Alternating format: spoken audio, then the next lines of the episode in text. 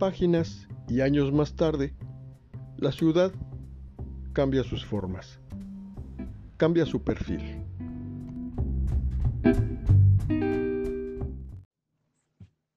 Pues recuerdo a Juan Gabriel en sus primeros años, que ya había eh, grabado No tengo dinero, que fue su primer hit, y pues traía dos o tres canciones nada más, y un Eliud Martínez Uceguera, un director de programación de la MR, se le ocurrió que, que se presentaran las escuelas.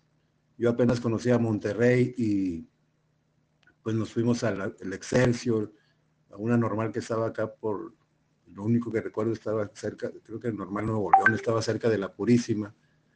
Y, y se hizo, se estrechó la, relación con él porque pues yo era el que le manejaba el audio este, de esas tres canciones, tres pistas. Y, y, nos juntábamos, nos reuníamos. De hecho, una vez intentamos darle una serenata a la esposa de Liu y fuimos ahí a, a Zaragoza con Juan Ignacio Ramón, donde se juntaban los mariachis, pero pues realmente no teníamos dinero, no completaban ni lo del mariachi. Y después, este, ahí en, una este, noche en la que estaba ya fastidiado de cantar el corrido de Chihuahua a ciertos locutores, pues estuvimos platicando y, él me pregunta que, qué voy a hacer de mi vida. Le dije, pues no sé qué voy a hacer mañana. Y pues menos de mi vida. dije, pero ¿por qué no hacemos mañana un, un jingle?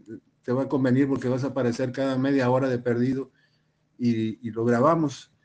En ese momento, al otro día nos vimos y ahí descubría al Juan Gabriel creativo, de que cualquier frase, creativo y melodioso, de cualquier frase hacía una canción.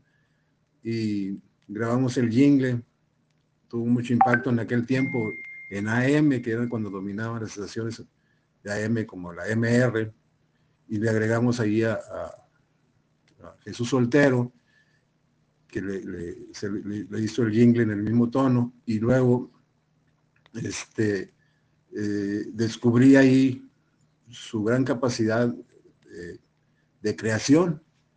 Intentaba doblar voces, ya, ya, traía mucha idea en la, cuestión, este, hasta que creo que cuando sacó lo de querida, ahí me di cuenta de que se aplicó en todo y dije, de aquí a las nubes.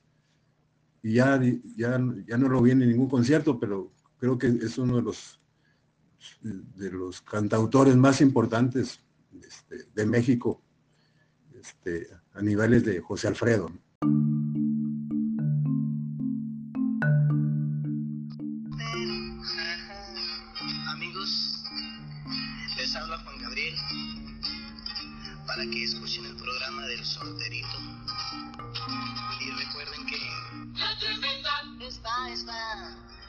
agresiva, con soltero, con soltero.